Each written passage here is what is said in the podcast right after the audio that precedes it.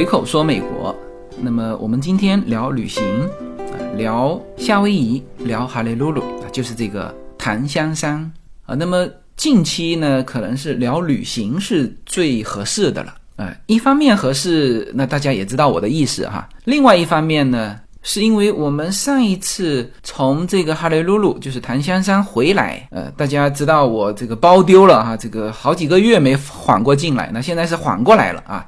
所有的资料，呃，慢慢的都找回来了，而且该补的护照啊，这个设备啊，全部更新了。那反正就是叫做心理的创伤，呃，过了几个月才才缓过来哈。其实当时在这个檀香山。我录了一期节目，呃，那之所以这个一直没有去补那一期，就是因为呃这种心态，大家知道吧？就是我做过这件事情，那我还希望说能够把那个包找回来，那不是那个资料还在吗？就把那期给放出来就好了啊。那也经过了这几个月啊，那从心里也接受了这个，包括我的包，包括我上期的这个内容啊，就就没有了。那到今天呢，就。补上上一次去檀香山旅行的这个节目，我知道很多人都在等哈。呃，那现在这个时间这一期不补也不行了，为什么？因为我们明天又要踏上一个新的旅程，我们会去新墨西哥州啊。我心心念念的就是那个绝命毒师的啊一些景点啊，那我要过去打卡一下，就是表达一下我对老白的敬仰之情。那到时候再给大家分享新墨西哥州的一些见闻。那么这一期我们聊檀香山。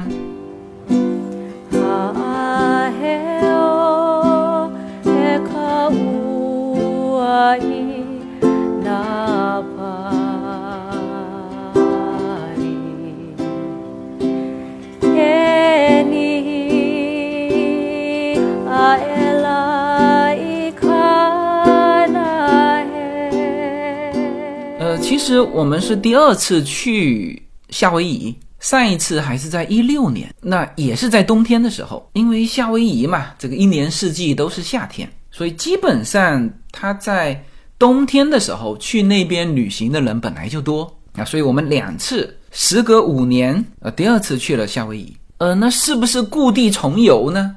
不是，夏威夷一共有八个岛啊，我们。第一次实际上是去了最大的那个岛，它就叫大岛。那还有另外一个岛叫卡哇伊。呃，大家看夏威夷的地图哈，就是有点像这个珍珠项链。那么大岛就是项链的这个坠子，它是这个比较大，是在下面。那呃，卡哇伊呢是在这个链子的上端，而檀香山就是这个哈雷鲁鲁呃，那就是在中间。那么它的这个岛是叫做。欧胡岛，然后城市是叫做哈雷鲁鲁，中文是叫檀香山，呃，所以它是不同的岛，哎，就一点故地重游的呃这个物理痕迹都没有啊，就是机场也是不同的机场，所以呢，这次旅行和上一次同样是去夏威夷，呃，就感受是完全不同。呃，上一次我们去大岛，还有去这个翻译过来叫可爱岛吧，卡哇伊。所以这两个岛基本上都是自然风光。那我印象很深，就是在大岛上，就是那种热带雨林的感觉。因为我们当时开着个美式的吉普车啊，就是 Jeep，应该是罗宾汉这种车型哈，是在热带雨林穿行很长的时间才到我们住的地方。那卡哇伊呢，也是以这种自然风光、沙滩。啊，我们记得上一次就是就专门玩海滩嘛，有黑色的海滩，海龟有白色的海滩啊，就是各种这种自然风光。那么这一次呢，实际上呃叫做第一次接触夏威夷的城市感受。那当然，这个欧胡岛也有很多自然风光啊，我待会会说到啊。但是呢，就是能够给我们城市的感受的，而且是大城市的感受的，那还真就。呃，只有这个哈雷鲁鲁，呃，哈雷鲁鲁也是夏威夷的这个叫首府啊，我们叫夏威夷算是个州嘛，它是州府啊，就是这个哈雷鲁鲁檀香山。那它其实就面积而言，呃，它不仅不是最大的岛哈，最大的岛就是夏威夷岛哈，大岛，它的面积是一万多平方公里，那欧胡岛总共才一千五百平方公里，那之间还有一个什么呢？还有一个一千八百多公里的叫贸易岛，呃，据说也非常好啊，但是这个又只能等待我第第三次去夏威夷了。那所以大家有人会问说，哎，那为什么不是在最大的岛上这个形成它的这个首府？大家知道，形成首府的一般都是有历史原因的啊，不是说现在建一个首府啊。特别像这种这种夏威夷这种有它的王国背景的，嗯，大家知道夏威夷实际上是是美国最迟加入美国的一个州，呃，一九五九年才加入。作为第五十个州加入联邦啊，后来美国就不再扩张领土了哈，因为就是美国的这种制度啊，他把一个州并进来之后呢，你看起码参议院要给两个席位，然后众议院呢还要根据你的人口给到席位，这会改变它的一个政治的平衡，所以他在最后吸纳夏威夷作为他的最后一个州之后，就再也没有扩张领土了，而在此之前。人家夏威夷这个岛上有它的历史的。一七九五年，夏威夷的一个酋长叫卡美哈梅哈，就这个人统一了夏威夷群岛，虽然都不大哈，但是形成了这个夏威夷的王国。那当然。几十年之后，就一八四零年，它其实就变成叫君主立宪。那后来当然又复辟，然后又各种体制的切换。那最后是呃并入美国。那实际上并入美国之前，一八一八九几年，它的这个隶属权哈就属于美国了。那后来当然还折腾了一阵子，最后并入美国。也就是说，它其实有它的王朝历史。那么在首府的选择上。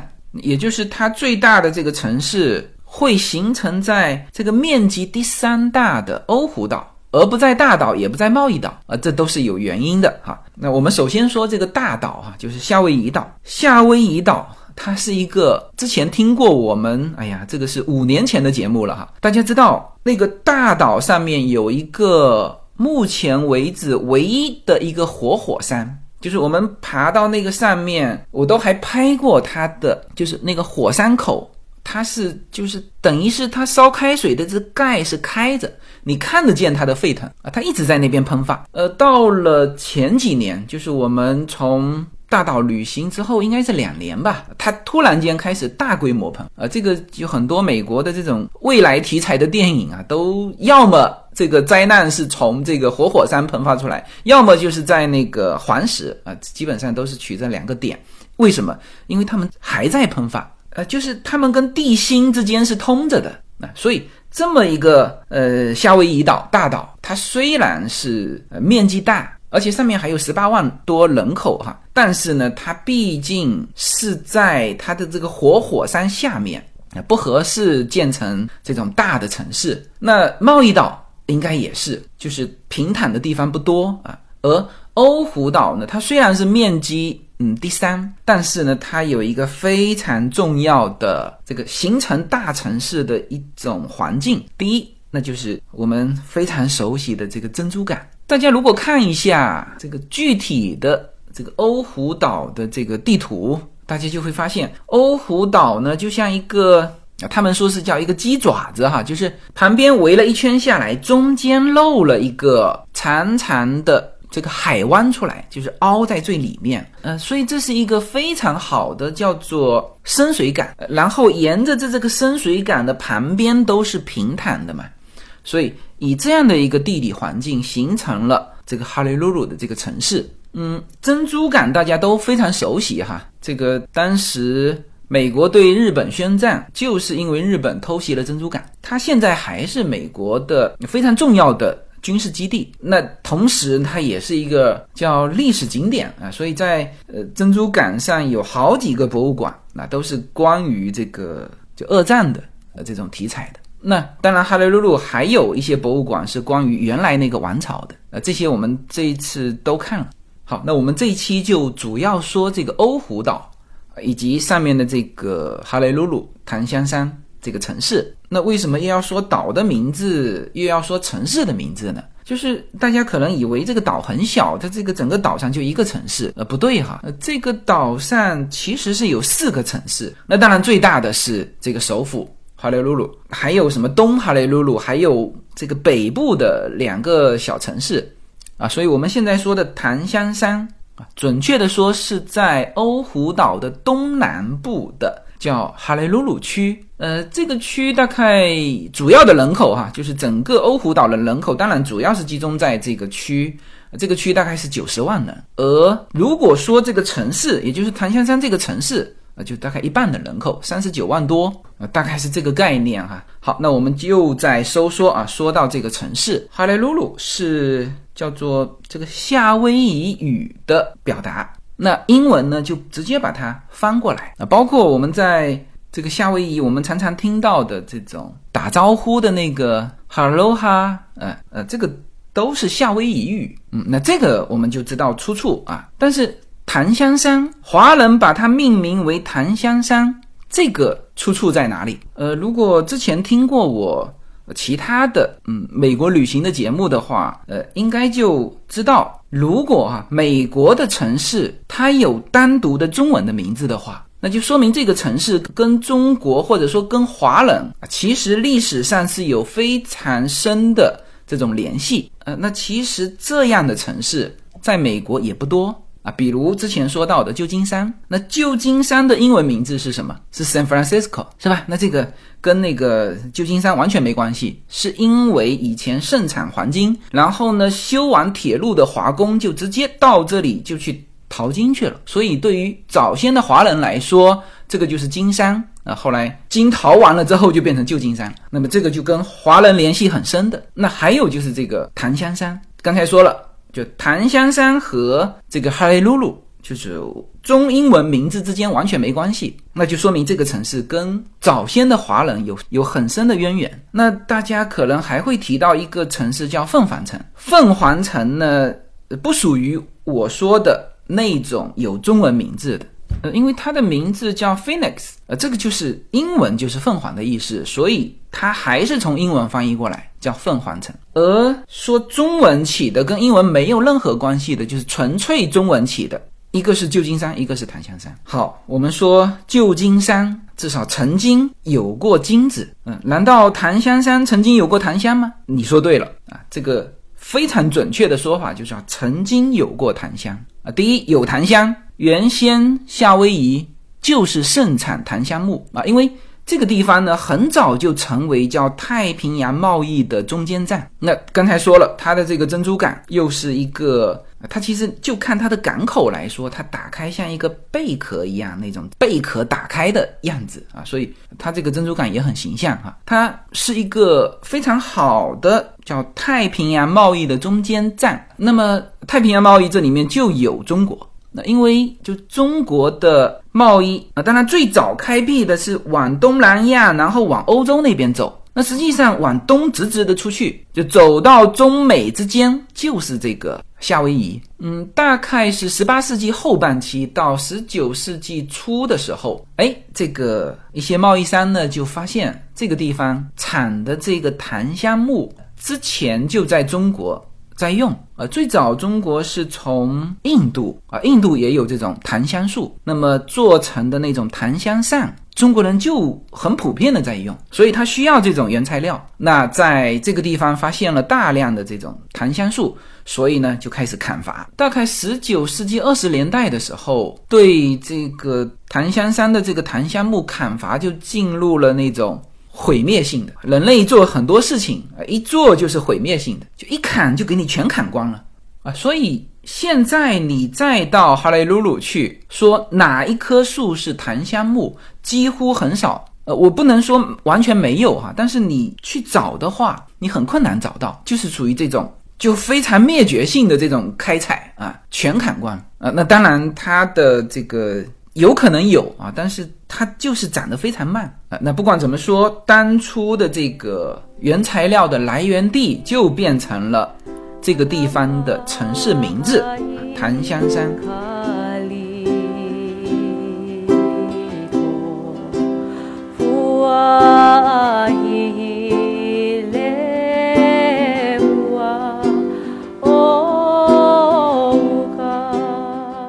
那么这次夏威夷的感受和上一次完全不同啊，就是因为这个在檀香山这个这个地方呢，实际上感受到的是一种城市的感觉。呃，什么叫做城市的感觉？哈，呃，就是如果说上一次我们主要是徒步火山国家公园啊。呃，比如说，就是开着那个车子啊，穿行于各种热带雨林的那种啊氛围啊。那这一次呢，其实感受比较深的是那种，就穿着那种夹脚拖鞋去感受在城市漫步的感觉。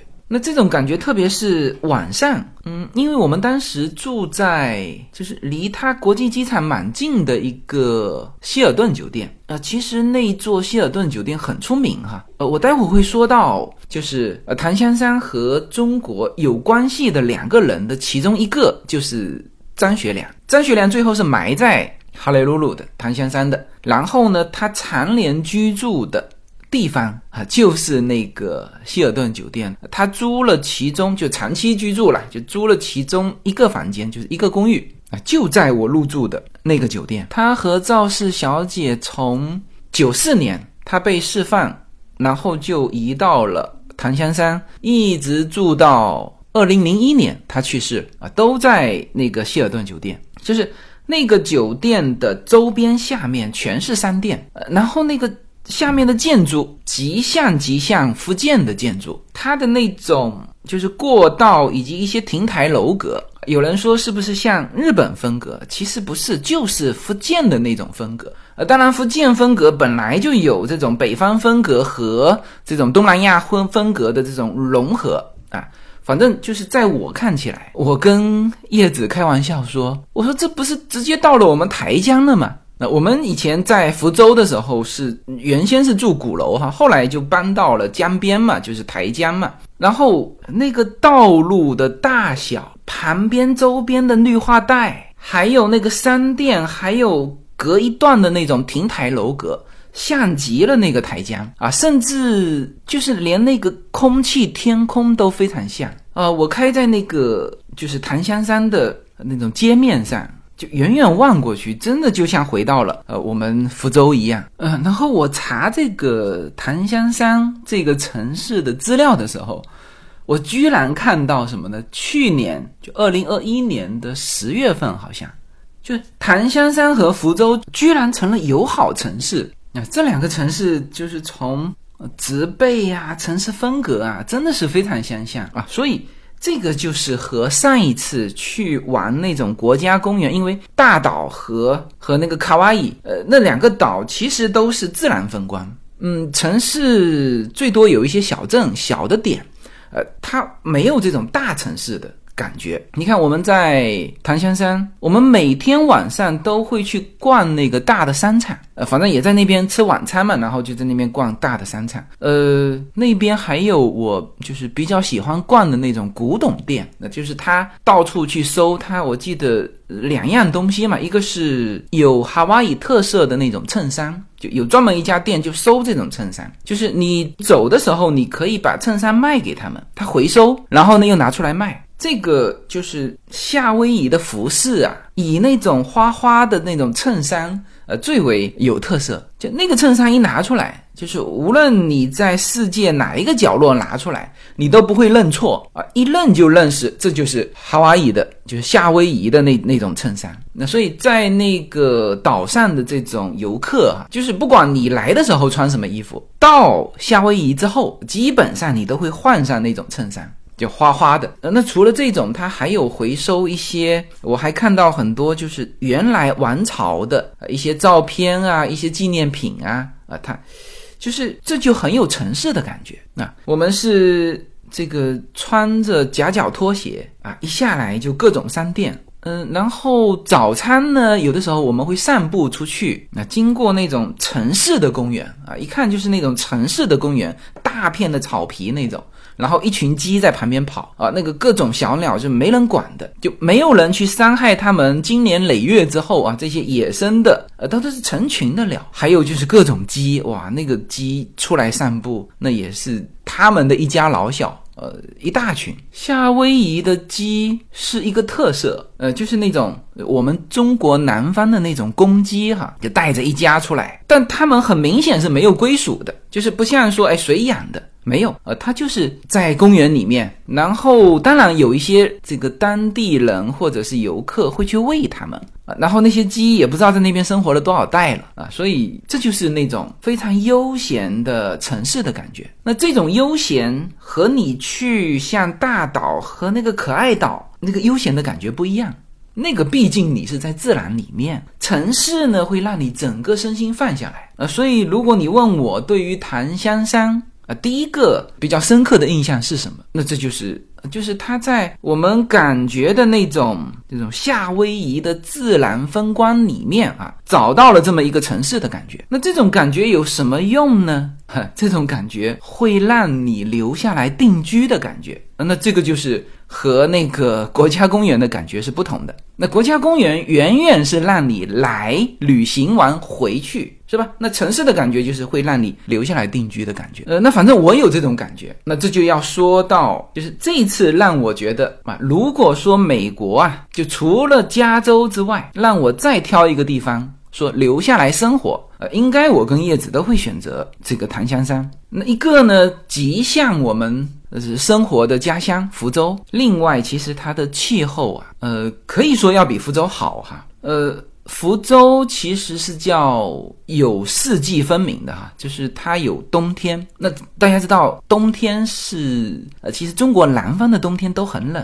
呃，但是南方人又不愿意开这个暖气的空调，所以福建的四季。啊，还是比较清楚的。那特别像福州这种纬度的，那福州也有季节最好的时候啊，比如说春季的某几天啊，或者秋季啊。现在我们说说福州的秋天啊，其实就半天，因为它从非常炎热直接转向寒冷，一场冷空气就来了，呃，甚至夹杂着这个快速的降温。暴雨或者是呃各种，但是夏威夷的气候就选了什么呢？就非常稳定在什么呢？就非常稳定在福州这种就最好的那几天。夏威夷的气候非常稳定，冬天夏天相差不过超过三五度。然后它的早晚也没啥温差，哎，这个跟呃洛杉矶是非常大的不同。洛杉矶早晚温差很大，就是一旦没有这种呃加州的这种阳光灿烂，它立刻气温就降下来。所以在洛杉矶基本上你要加一件外套啊，不管你是在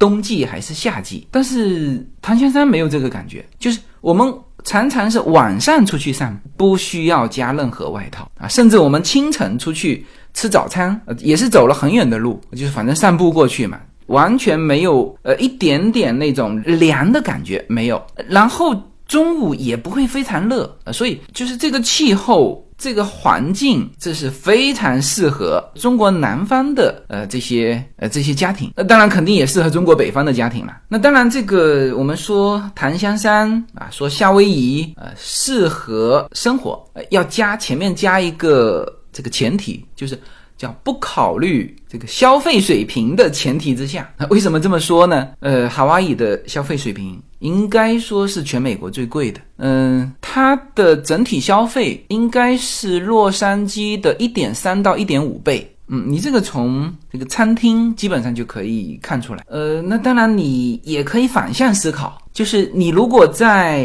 夏威夷去工作赚钱，那这个工资收入可能也是洛杉矶的一点五倍啊。呃，所以这个是平衡的哈。啊，对了，说到气候啊，特别要呃提到檀香山的彩虹啊。其实我们上一次去大岛呢，因为都是穿行在这种。要么就是在森林里面啊，热带雨林，因为大岛的呃两面是截然不同的一种气候呃，就是一到山的那一头呃，基本上就是热带雨林，然后这一头呢又是属于呃火山的那种风貌啊，反正上一次没有给我太多彩虹的印象。啊，那这一次那这个彩虹真的是，哦，我们不是先知道它有另外一个名字呃叫做彩虹城，好像。嗯就是檀香山哈。我们不是先知道，我们真的是天天看到彩虹，就觉得这边彩虹怎么这么多？因为呃小朋友都很喜欢彩虹啊，为什么呢？这也跟我们生活的这个洛杉矶是因为少嘛。我们常常说旅行旅行哈，就是去看平时自己所居住的这个城市比较少见的东西啊，自然景观也是一样的。那我们生活在洛杉矶就特别少见彩虹，为什么？洛杉矶少雨啊，原来不是说了吗？洛杉矶。一年下几次雨，那都是用就是五个手指头去数的。那雨后当然才有彩虹嘛。呃，所以在洛杉矶生活的时候，小孩子一看到彩虹，呃，就特别的兴奋。然后到了檀香山，哦，那是时时刻刻见彩虹。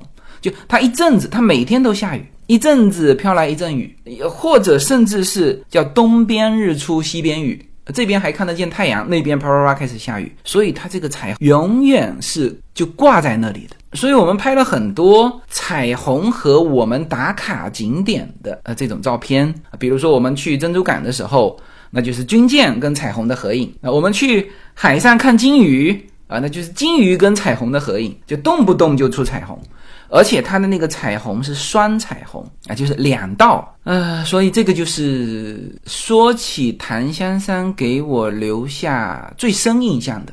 就这个城市特别适合啊，就不考虑那个消费前提下的生活。呃，所以我们我跟叶子商量啊，就是以后啊，我们父母呃年纪再大了，就是这种长途的飞行对于老人家压力很大，我们就可以怎么做呢？就是分成两趟，老人家第一趟先飞到檀香山，然后再飞我们加州。那这个时候檀香山是非常好的老人休息落脚的一个点。好，那么这个是第一个深刻的感受。啊，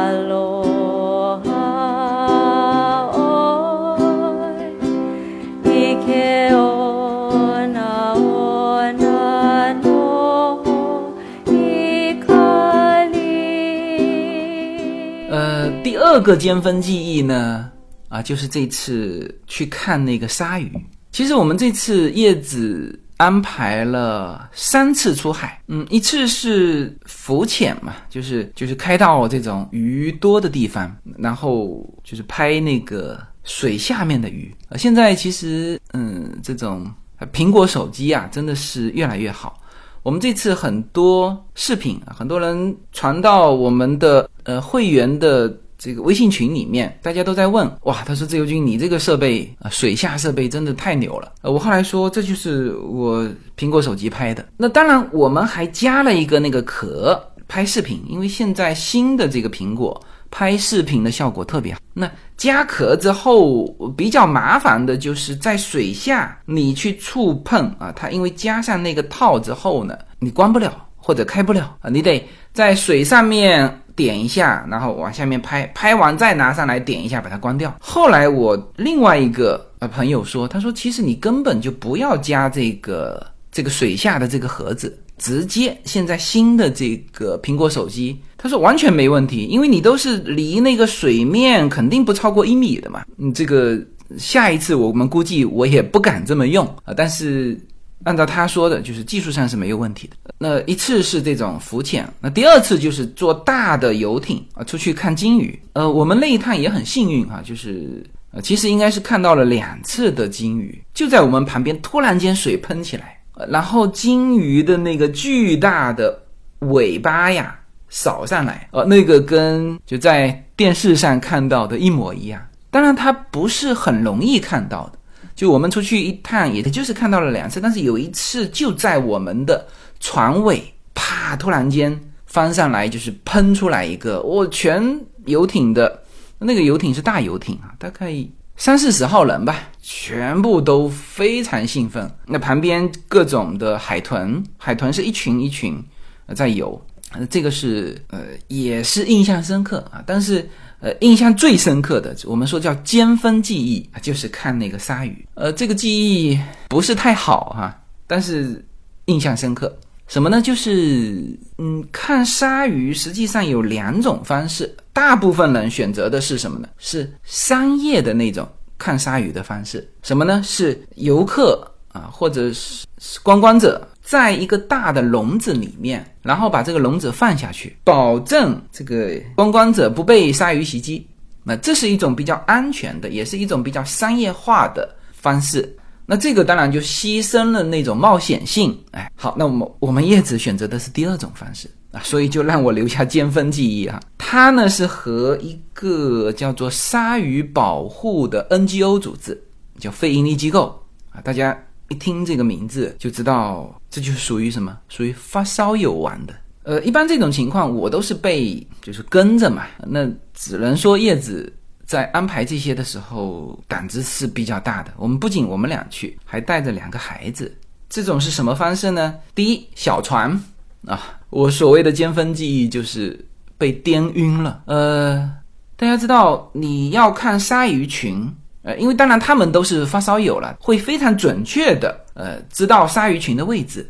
那我看我们拍回来鲨鱼群盘旋的那个，就脚下鲨鱼群盘旋的那种视频，呃，我看有些群里面的听友说说，哎呦，他说你们真幸运啊，出去一次你就能够看得见鲨鱼。那这个就跟那个我们跟的这一群发烧友是有关，他们是论专业哈，他们是极为专业。当然这里面就牺牲了什么呢？牺牲了舒适性和安全性。首先，它是小船，到看得见鲨鱼群的，不能说深海吧，反正就是离岸比较远。这个时候呢，离岸远的地方就风浪大，就越往里面开，浪就越大。这个浪可能我们特别又是坐那种小船，就是我的感受就特别深。呃，这个浪呢，你如果坐在船上，当浪向你涌过来的时候，你看到的是一堵墙向你拍过来。当然，它到了跟前，你的船又发升上来，就不会把你整艘船给拍了啊啊！就是那种感觉，就是你从平平行看出去，就是一堵墙，就是这么高的浪。那这个当然，船越小颠得越狠，这个是就已经很严重了哈。那船开的时候会好一点啊，船停在那边，那就是就不断的从一层楼到二层楼。然后在二层楼再颠下来到地下室，然后就等于是不断的这个电梯一直坐啊，这还不算什么。然后呢，我们就在那个这个船上被这群专业人士培训。他说：“你们待会下去呢，手要抓住船旁边的这个缆绳啊，我们等于就是挂在旁边。然后呢，他们会带你就一个一个的啊，会带你游出去，往下稍微游一点。那当然。”呃，小朋友呢，可能这就是看下去。那有一些，基本上我看到其他两个年轻人，呃，其实整艘船就除了两个工作人员，就我们六个人，就是我们这边一家四口嘛。那那边是两夫妻，就是小年轻，他们是往下潜啊，因为我们脚下面起码层层叠叠两三层的鲨鱼群，就在下面一直盘旋，就单单我们的画面。就可以看到几十只鲨鱼，而且那些鲨鱼全是成年的鲨鱼，不是小鲨鱼。鲨鱼本身就是它不大哈，呃，它不是鲸鱼啊。鲨鱼本身一是成群结队，第二不是像我们想象的那么大，所以你这样看下去呢，跟你有距离，就看上去好像不大，但实际上都是成年的鲨鱼。这个。专业人士啊，发烧友啊，他们就是非常平静正常的告诉我们，他说：“我带你们出去的时候，你们手啊不要用手划，就是就手不要张开啊，就是用脚啊，手呢就并拢在腰的旁边，不要动。然后他说为什么不要动呢？他说如果你动了，鲨鱼以为你是一只鱼，就会来咬你。呃，大家听得懂哈？也就是什么意思呢？就是鲨鱼会来咬你。”如果你不保持它规定的这个姿势，你会有危险。那么其实就是这么简单。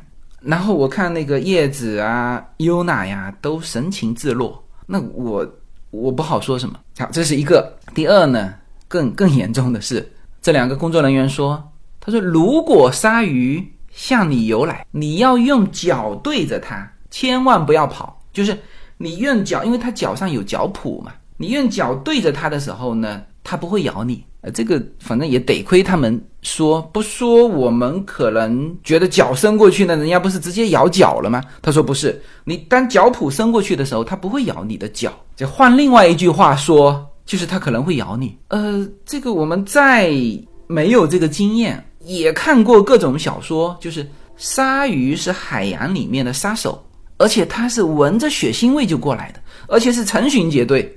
但是，我都被拉上了这艘船，是吧？他是已经到那里了，浪有几层楼高。呃，他说我们一起下去，然后告诉你脚要对着鲨鱼，是吧？手不能张开。呃，然后那个叶子优娜都下去了。那这这这，那这时候我我只能跟下去。然后往下一看，是密密麻麻在那边盘旋。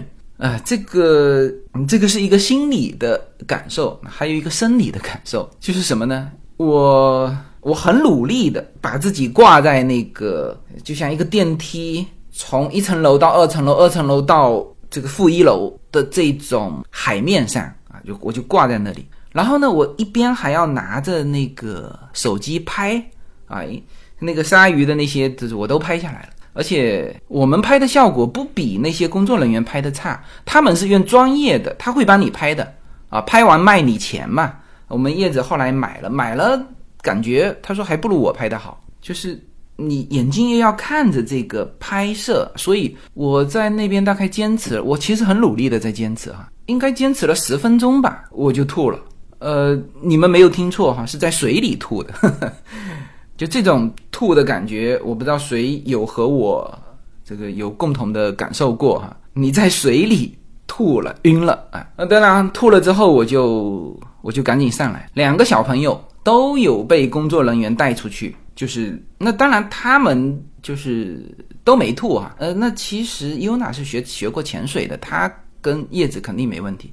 那反正令也没问题。他只要带出去，就是他在水里游起来，不要挂在那个船舷旁边，呃，应该就会好很多。但是当然他带出去就危险，但是反正工作人员在旁边，嗯，这个是一个尖峰记忆。呃，一个是看到了鲨鱼群，还有一个就是就这种也叫晕船吧，但是是在水里晕的吐的。呃，那么这个是第二个深刻印象，对于这一趟旅行的。嗯，那其实还有很多印象深刻的啊，比如说夏威夷的那个当地的饮食叫做 poke，嗯，英文就是 P O K E 啊，这是一种就是看起来好像是日餐，因为它是用三文鱼，就是各种鱼吧，切成这种方块，然后跟一些蔬菜调在一起，呃，沙拉呀什么就调在一起吃的。呃，这个呢，我们原来在加州就有吃过。吃的时候，叶子就跟我们说，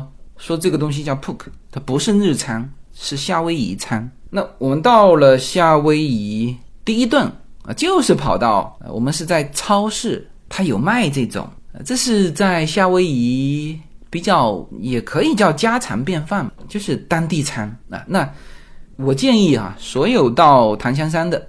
啊，都应该要去吃一下那个 poke，呃，其实超市买就可以了，他在店里面也是这么做完给你拿上来，呃，那这个就也特别推荐一下，呃，如果对二战的历史感兴趣的，你肯定会去珍珠港那边，那边其实有好几个纪念馆啊，但是呃，那个密苏里号战舰，嗯，大家可以去看一下。嗯，这是美国海军的一艘战列舰，呃，也是美国海军最后一艘战列舰。后来美国就不做战列舰，所以它是美国的最后一艘战列舰。那当然，我们说起这个密苏里号啊，作为二战的一个见证，主要我们中国人对它熟悉是什么呢？就是它是日本受降的那一艘。战舰，那那去到那艘船上，呃，所有的人肯定都会站在日本受降的那个那个区域，呃，从照片上看，感觉呢还蛮大的啊。其实它是从上面拍下去，层层叠叠啊，都是一圈的好几圈的美国士兵，然后中间就是那几个呃戴着帽子的日本的官员，就在那艘战舰上。向当时代表美国的麦克阿瑟投降。嗯，照片上看那个区域好像蛮大的，呃，实际上那个地方 N 小。呃，我当时看完都非常震惊啊，就是那当然麦克阿瑟自己搬一张办公桌啊，其实他的位置是最舒服的位置。然后这一群日本人，他是在二层哈，就是啊，其实一层甲板那么大，是完全可以用来做这种受降仪式的。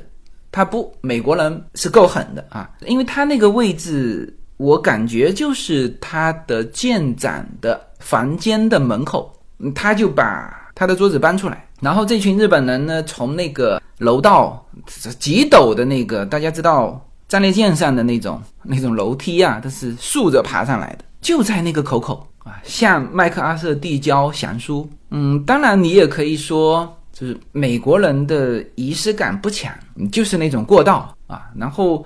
照片呢，你看不出那个感觉，因为什么？因为它拍下去的时候，有的时候会拍到一层那种大面积的，当然有很多士兵在那边，还有就是呃三层楼甲板、四层楼甲板，一群人往下看，所以你的感觉好像这个这个地方蛮空旷的。实际上，日本人站的那个是极为狭小，大概他们十个人左右吧，就属于那种退一退就会掉下去那种。那当然从另外一种。感觉就是，哎呀，我说美国人也够狠的，就是完全没有那种给你什么任何的脸面面子，没有，就在我办公室门口搬一张桌子啊，所以那个地方大家可以，就是因为我们是看过很多呃战舰啊，包括航空母舰，像那个 San Diego 的那个中途岛号航空母舰，我们都看了好几次了，就这种战舰内部，反正都差不多。那个就是去看受降的那个点啊！当然，这一艘密苏里号打完二战之后，他还参加了很多战役，还参加了朝鲜战争。然后五五年退役了，然后八一年就是因为里根那个时候又提出这个海军扩军啊，所以又把它呃重新服役，然后进行改装，就是改装成新的。呃，然后最后一次应该就是九零年海湾战争。密苏里号还派到海湾执行任务啊，九二年退役，所以这艘战舰大家可以去看一看。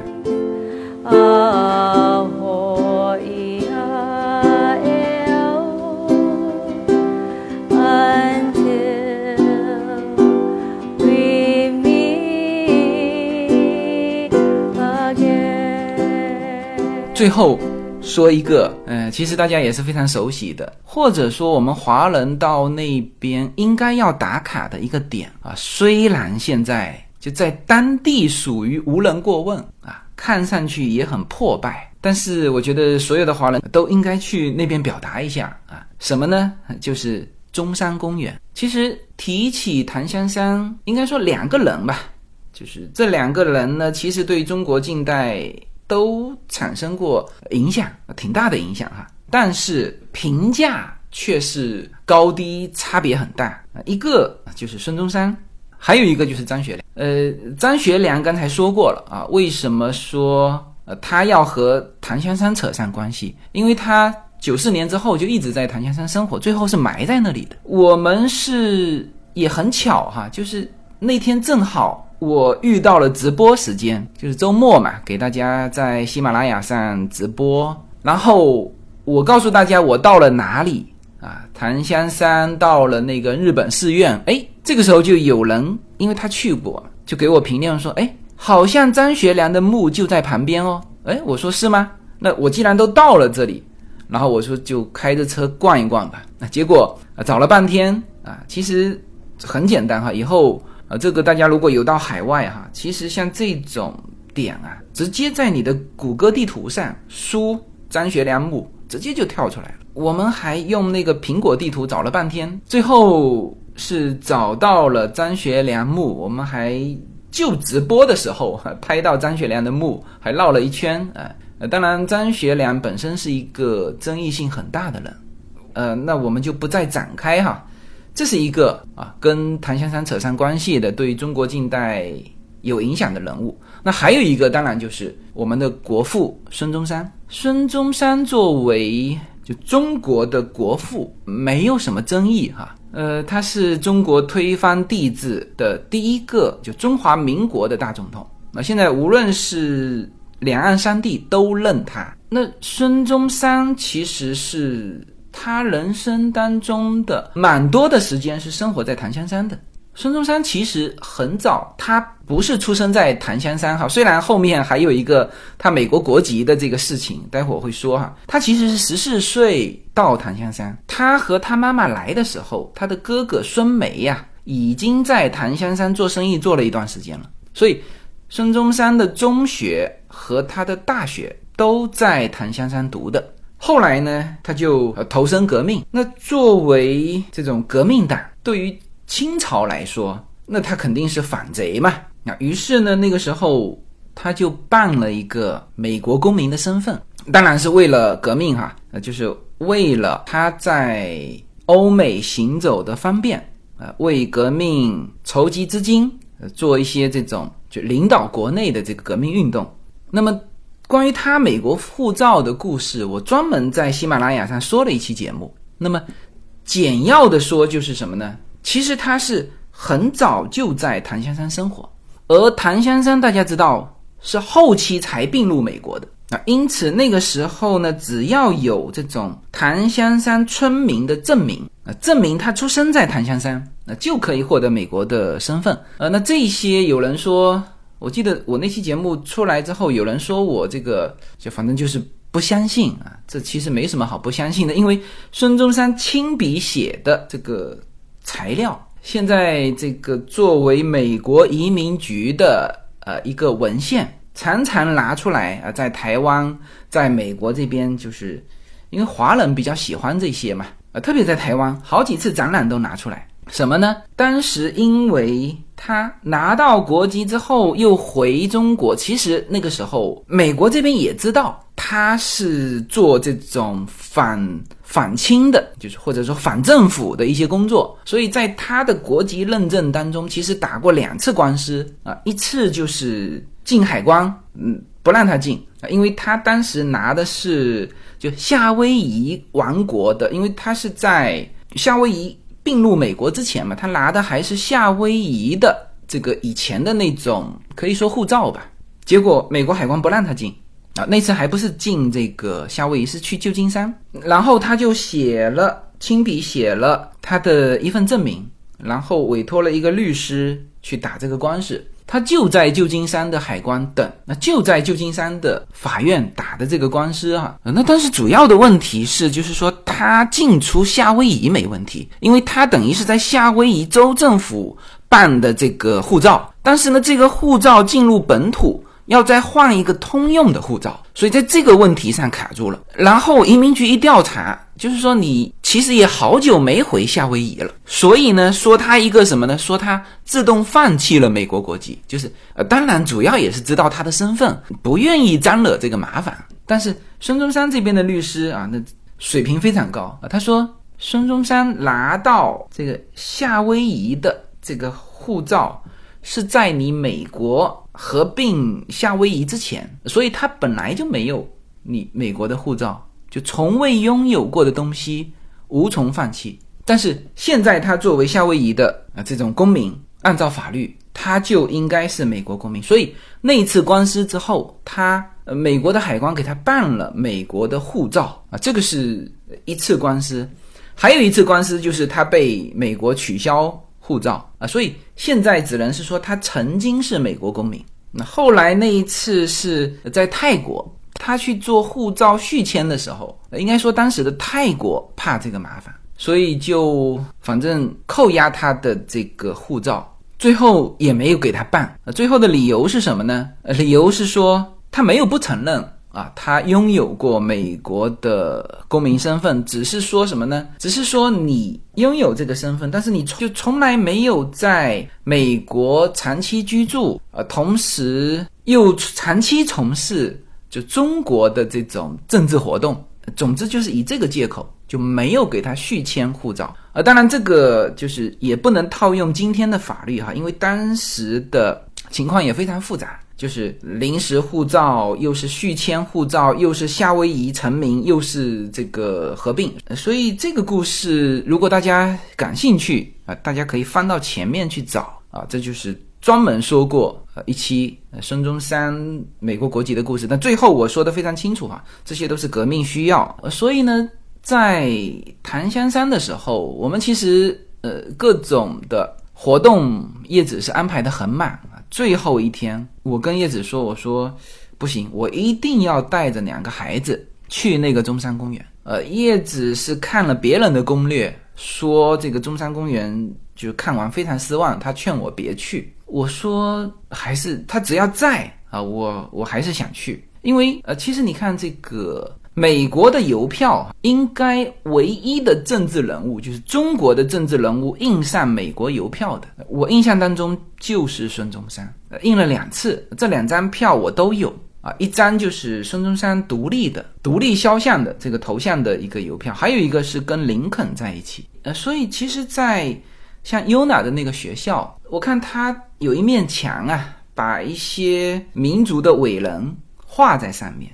画到华人的时候，就画一个孙中山，就是孙中山的地位和像甘地啊这种都是摆在一起的。所以我觉得，呃，作为这种亲子活动啊，我也特别想带 UNA 去看这个中山公园。呃，并不难找哈，一找就找到了。当然。呃，从某种程度上说是失望的。为什么？第一，我们到的时候，那个公园已经锁起来了，就不让进去了。从外围看呢，公园并不大，就不大还不要紧。里面除了在这个角落的孙中山等身的铜像之外，我不知道是铜的还是铁的哈，反正看得见他的那个铜像。除了那个之外，非常简陋，没有其他任何的。这个设施了，连游乐设施都没有。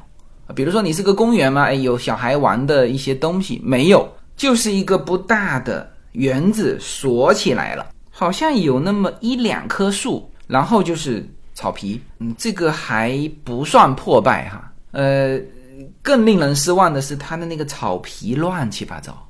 后来我们知道，就是因为这个地方呢没什么人维护，因为它是。就公开的这种公园，之前呢没有锁门的时候，那个流浪汉呢都跑到这个公园里面去搭帐篷啊，所以后来他们到了五点钟之后就锁门了，就是把那个流浪汉赶出来就就锁门了，然后那个流浪汉就在外面，白天我相信他们是在里面的，所以那个草皮也是乱七八糟，也没啥设施。几棵树，哎，一个孙中山的像，就是这么一个破败的的小公园。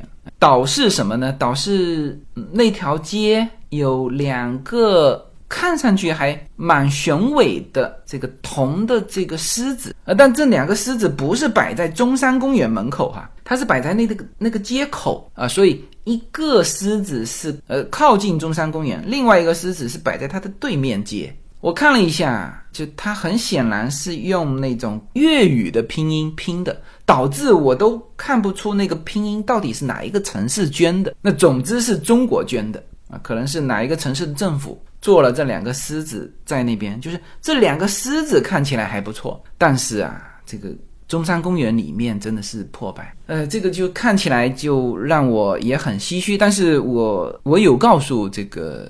UNA 和令，我说这个就是孙中山。那中国推翻帝制之后的第一个民选的大总统。那当然，这个民选是当时也是代议制哈，就是这个议会选举，是我们华人里面就类似甘地位置的一个国父。呃，好吧，那因为时间关系哈，我们其实很难再展开呃更细的这个内容。但总体来说，呃，作为檀香山，呃，讲这么一期节目也就差不多了。那大家如果对于夏威夷还有兴趣啊，比如说火山国家公园，大家可以翻到一六年，应该是在十二月左右啊，我的这个节目可以去听我们。五年前的呃夏威夷的另外的节目，行，那这一期就到这里。那么下一期呢，应该我会给大家线上呃我们新墨西哥的这次的旅行，我们会去《绝命毒师》的啊一些拍摄景点，呃致敬老白哈，他是我在比较彷徨的人生阶段看了这个《绝命毒师》，这个作为这部剧里面的主人公老白，给了我很多的鼓励。教会我什么叫勇敢，所以啊，这次我们要去致敬老白啊。当然，很多人听过我说《绝命毒师》那期节目哈，这个我也带大家去向老白表示致敬。OK，行，那我们期待下一期的节目。